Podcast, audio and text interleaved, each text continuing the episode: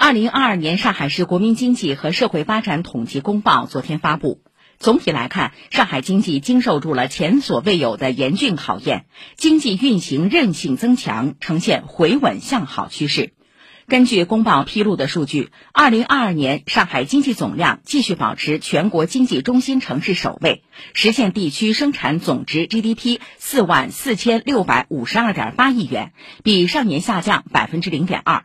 如果按常住人口计算，二零二二年上海市人均 GDP 较上年上涨近百分之四，为十八点零四万元，与捷克水平相当，超过葡萄牙、沙特、希腊等国家。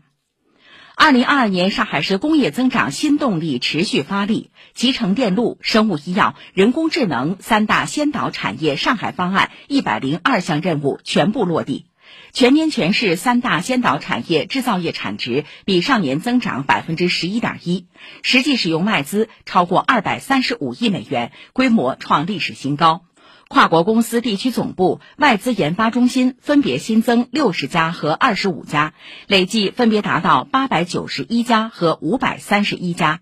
创新型企业加快成长，新增国家级专精特新小巨人企业二百四十三家，有效期内高新技术企业超过二点二万家。上海的发展活力持续显现，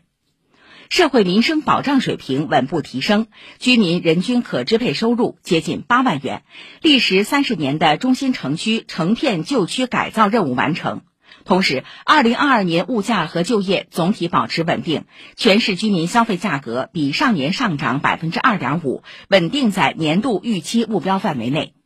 低保和医疗救助覆盖范围进一步扩大，就业服务体系日趋完善，全年新增就业岗位五十六点三五万个，城镇调查失业率恢复至百分之四点五以内。